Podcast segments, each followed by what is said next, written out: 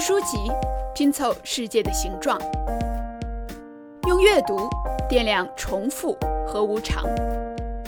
一本书，一席话，一个观点，一些方法，在好书里相遇，你值得拥有光。欢迎收听读书类音频节目《刀熊读乐乐》。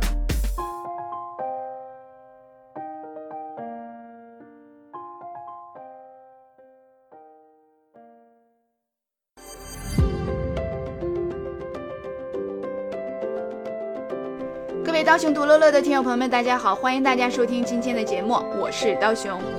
今天呢，我们要跟大家来分享一本在二零二一年四月二十七号刚刚在美国出版的新书。这本书的名字叫《Effortless: Make It Easier to Do What Matters Most》啊。那它呢还没有这个中文版，所以我把它的中文的题目翻译成“不费力，以最容易的方式做最重要的事情”啊。这本书之所以吸引到我注意力呢，是有两方面的原因啊。第一个原因就是它的作者，它的作者叫 Greg McKeown 啊，叫格雷格·麦吉沃恩。他呢，你可能不知道，但他写过一本书，你可能听说过，叫《Essentialism》精要主义啊。这本精要主义呢，它讲什么的呢？就是我们知道最开始的时候说这个时间管理啊，怎么样能管理好你的时间，对吧？大家更多的呢都是讲单位时间的效率如何提高。哎，比如说你原来一小时能种十棵树，我怎么教你一个小时能种一百棵树啊？那么这个是第一代的时间管理。那么到了第二代、第三代呢？大家更多的就开始关注，就是如何选择那些应该做的事儿，放弃那些不重要的事儿。所以就讲这个叫 prioritize 啊。那么。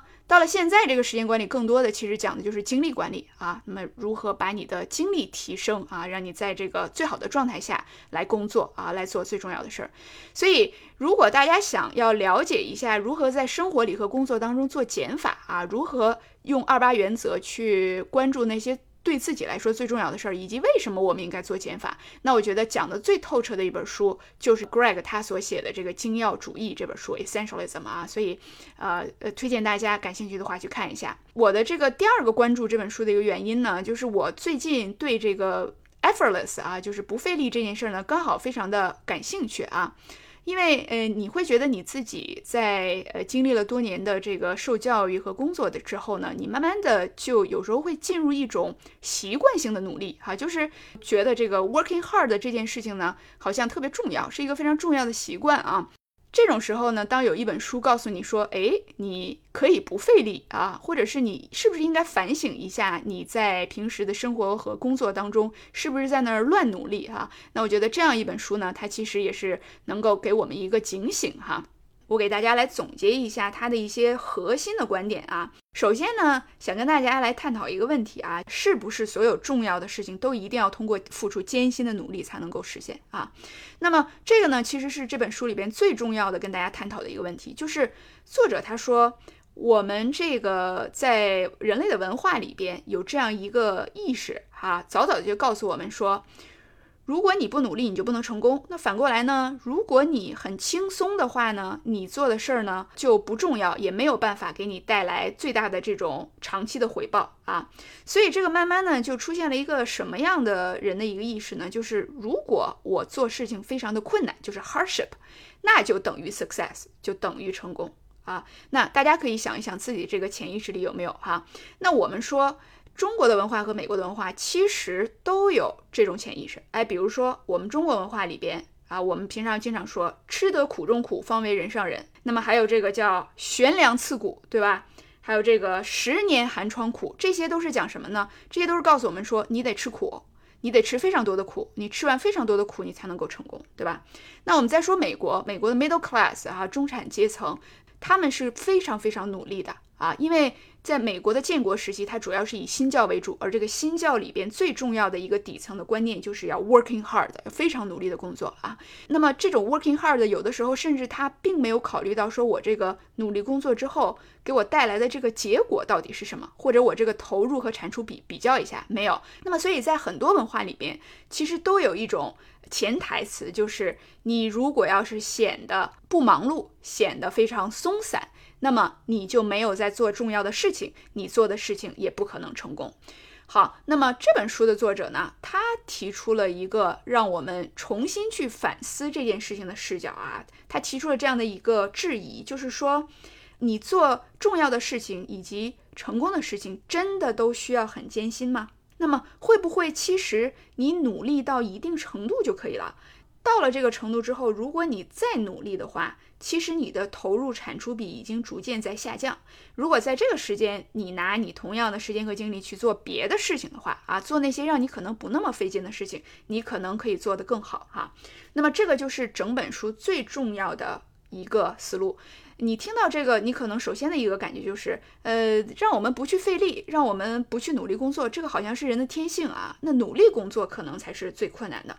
其实确实是这样的哈。所以我觉得这本书它并不是写给所有人的。啊，他是写给那些其实已经了解了这个如何工作、努力工作的重要性，但是呢，有一点过了的啊这样的一群人。那么，让这样的一群人呢，在某一个时间点坐下来重新反思一下，说，哎，是不是我的每一份那么艰辛的努力都是应该的？到底有没有更简单的方式来解决问题？哈。那么剩下的这些时间，我如果我们不去努力了，用来干嘛哈？那作者说，你这个时间可以用来更好的享受生活，可以用来跟家人和朋友相聚，可以用来做那些更多的更有意义的事情，对吧？所以呢，如果你原来的时候，好比说你花了一百二十分的精力，达到了一个十分的效果，你现在可能可以想一想，是不是一百分或者是八十分就够了？剩下那些时间呢，去做一些别的事情哈。好，我们来讲几个例子哈。首先呢，这个作者一开篇就讲到了一个非常典型的美国的中产，上了这个常春藤的学校，然后呢进了非常著名的这个投资的公司，然后变成了工作狂啊，一周工作八十个小时，什么都顾不上，家人也顾不上，自己的健康也顾不上。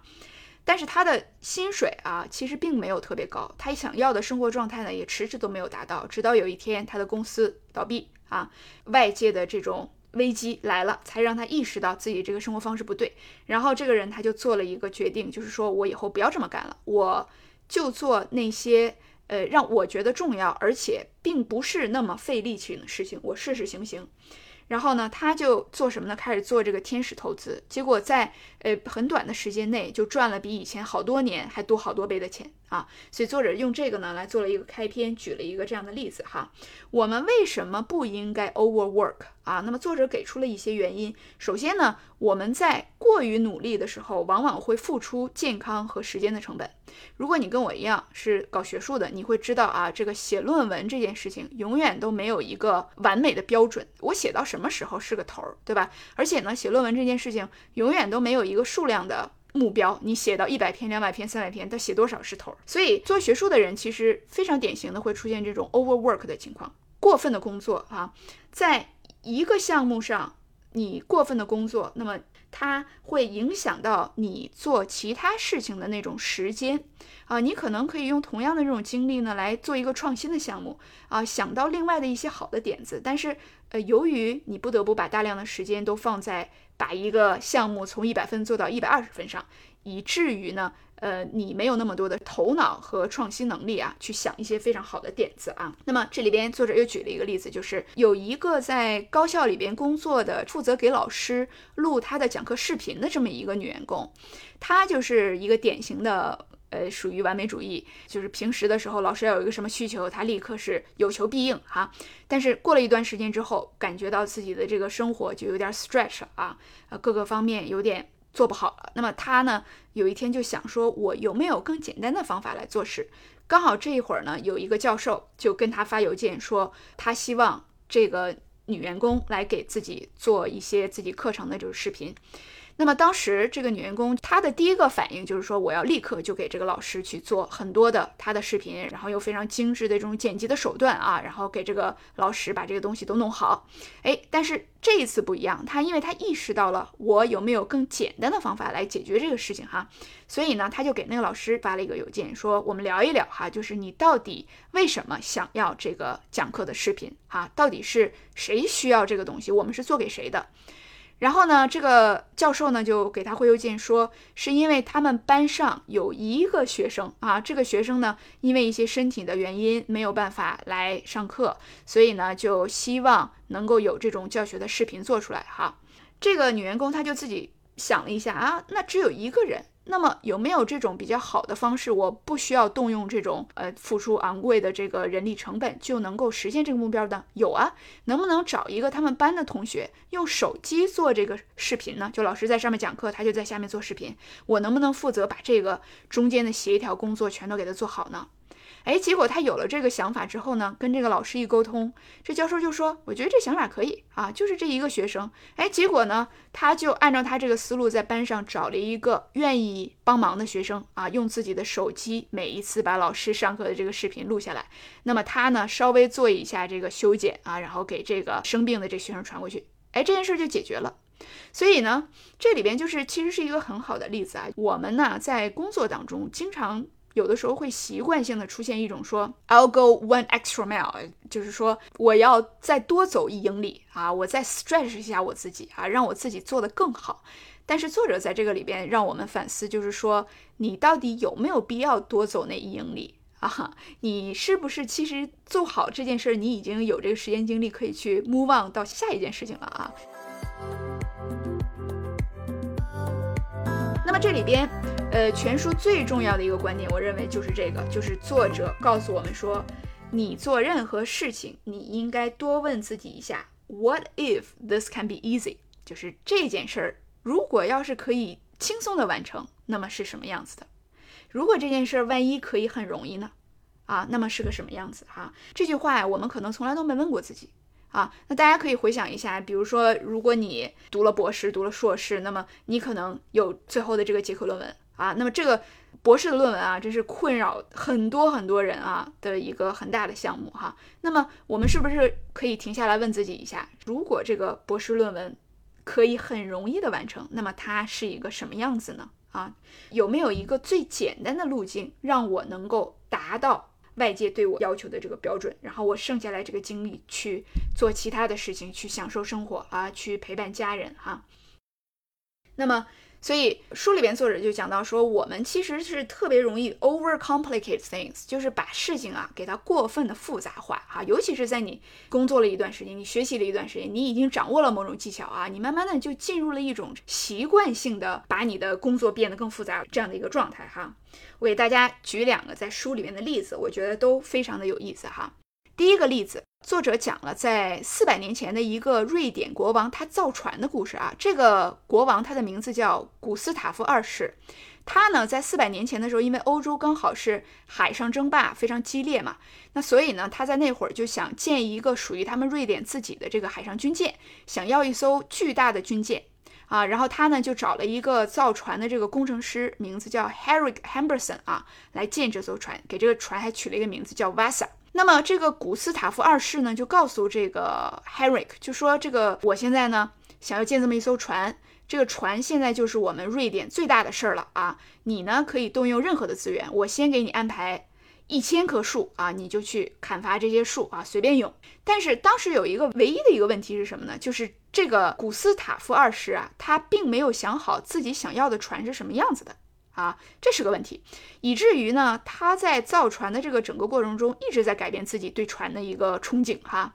刚开始的时候，他跟这个设计师说：“我的这个船的设计呢，我觉得应该是一百零八英尺，甲板上有三十二门大炮。”但是没过多久呢，他就跟这个工程师就讲说：“啊，我现在得改成一百二十英尺长。”然后呢，他又觉得不够长啊，就又跟人家改成这个一百三十五英尺长。建了一段时间之后，他又改变了对大炮的安排。他说：“不行，三十二个大炮排成一排，这个不够气派啊！我要三十六个大炮，你给我排成两排。”然后这个造船师就不得不改呀，做各种各样的改变。然后呢，他还跟这个造船师说：“你还要再搭十二架小炮，四十八个迫击炮，十个小口径的这个武器设备。”这个造船师呢，带领了四百个工人，不分昼夜的扩大这个工程范围啊，想要把国王的这个新目标实现。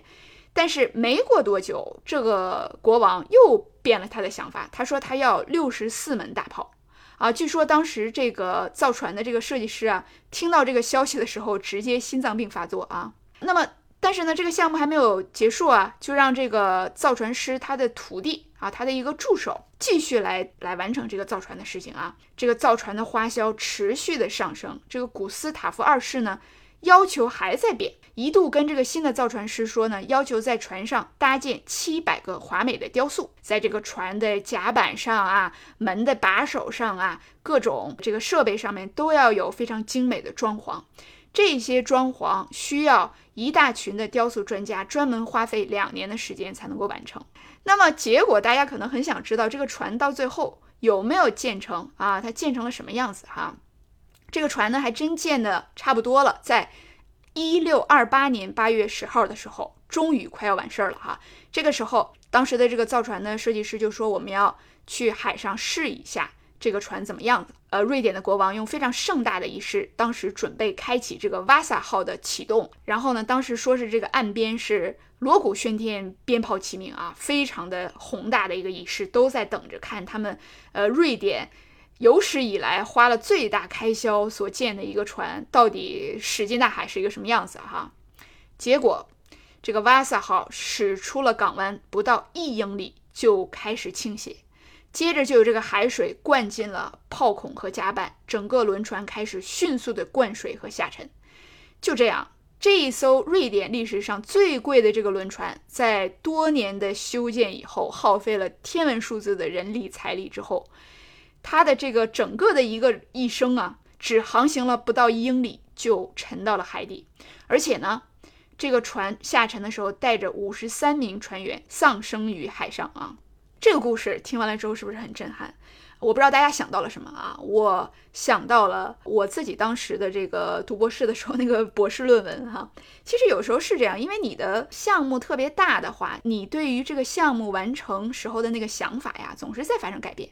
你刚开始你可能想要跑十里，后来你就觉得哎，我应该跑十二里，后来你就觉得跑十五里，后来你根本就不知道自己到底想跑多少里了啊！你都已经不知道我到底想做成一个什么东西了。这个时候呢，就是一个问题啊。所以在美国这边读博士，你会经常听到一句非常有名的话，叫做 “the best dissertation is the done dissertation”，就是最好的那个毕业论文就是那个完成的毕业论文哈。就是你不要想着把你的毕业论文怎么弄得天花乱坠的哈，你最好就是赶紧把它结束掉哈。所以在这里边，这本书的作者告诉我们，我们做任何一个项目的时候，尤其是那些耗时比较长。规模比较大的项目，你一定要有一个清晰的概念，怎么才算是结束了？怎么才算是 done 啊？当你脑中有了这个概念的时候，你才能够说是快速的啊，不费力的达到那个项目啊。否则呢，你这个标准变来变去，你的愿景越来越大，你的项目永远都结束不了，这就会是一个问题哈。那么这个书中呢，还给我们举了另外一个例子哈，我觉得也很好。这个例子就讲到说，我们在面对一个特别大的项目的时候啊，其实有的时候非常重要的一点呢，就是说。我们如何给它分解成几个最简单的步骤，以及呢，问自己说那些最少的可以达成这个目标的步骤是什么？哈，那书中就讲到作者的儿子在十四岁的时候呢，就参加了美国的一个童子军团，哈，其实就有点像我们国内那种夏令营一样的项目，但是他们持续的时间非常长，而且一般呢，组织这些孩子们呢去做一些公益，让他们去反思自己在做整个的这个项目当中的一个收获啊，然后最后呢可。能颁给他们一些证书哈等等。那么这个作者的儿子呢，当时参加的是一个叫飞鹰项目啊，而且他儿子非常的想获得这个项目的一个毕业证书。这个项目持续了两年的时间，在这个两年里边呢，他儿子就跟着另外三十九个人组成了一个四十人的团队，一起去建造一个长达一百八十米的围墙。这个围墙呢，是在加州的一次大火的时候呢给毁掉了。那么他们花了两年时间去建这个围墙啊，那到最后的时候呢，要拿到这个飞行项目的证书，要做的最后一步就是你要写那么一个总结的项目报告。这件事儿呢，本来不是一件特别复杂的事儿啊，但是呢，因为他儿子已经花了两年的心血在这里嘛，就是觉得最后就差这一下了哈，感觉呢就是一件特别大、特别重要、特别复杂的事儿啊。不可能那么轻易的就完成，于是这个项目就在进行了一半之后一拖再拖，就放在那儿就不动了。啊。那么这个项目其实是儿子跟家长一起需要完成的一个项目啊，而且像这种项目就跟我们国内的很多的孩子的功课一样，其实是家长来完成的哈。那么这个作者就跟他的儿子一起在这个项目上拖延哈。那么直到有一天，这个作者就有点想明白自己为什么拖延了哈。他们一直在考虑什么呢？比如说，是不是应该在这个项目里边加一个绘声绘色的场景的描述啊？是不是应该加一些非常精美的相片呀？是不是应该把整个报告的这个版式啊，再给它调的更加的别致啊？等等。那么，而且呢，他们看到其他的孩子们和他们的家长花了上百个小时在做这个最后结业的这个小论文哈，所以他们的这种压力也就越来越大啊，压力一大就开始拖延。那么作者有一天突然意识到了，他就问自己这样一个问题：说要完成这个项目所需要的最少步骤是什么？哎，他就跟他儿子坐下来来思考这个问题。那他儿子就跟他说：那最少步骤就是我们首先得有一个活页文件夹啊。这个肯定得有，我们交上去的时候，这个文档一定是在这个活页文件夹里边装订好了交上去的，对不对？哎，他说对，有道理。他们就去搞了一个活页文件夹。好了，第一步完成了。最后呢，想出来了这么几个步骤是必须要做的。第一，写二十几个词组来描述自己这两年的经历啊。第二，把这些词组打印出来。第三，拿剪子把这些词组剪出来。第四，把它贴在纸上。啊，然后第五，把这个封皮儿给它贴点什么东西装饰一下哈。第六，做整个所要求的三个部分之间的那个分隔页啊。那么第七呢，要写一个三个页长的所要求的一个小短文，但是只回答那些所要求的问题啊，不多回答。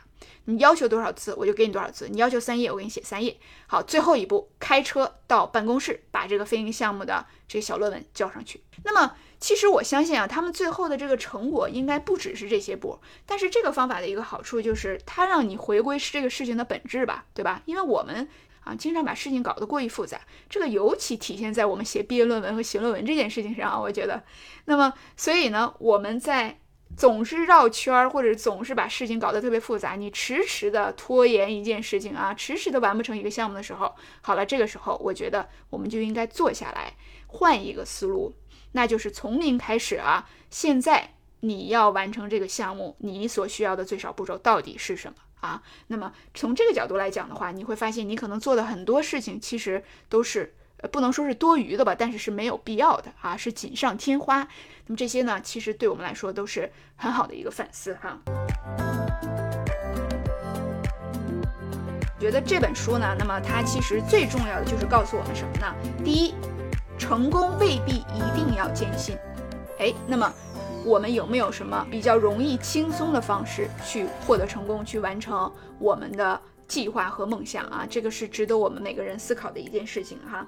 那么第二，这个文中传达的一个信息就是简单好于复杂。如果一件事三步就能做完，你别把它弄成五步做完哈，多走出来那英里不见得好哈。那么第三就是时常要问一下我们自己，做这件事情有没有？更容易的方式啊，完成这件事情最少的步骤是什么啊？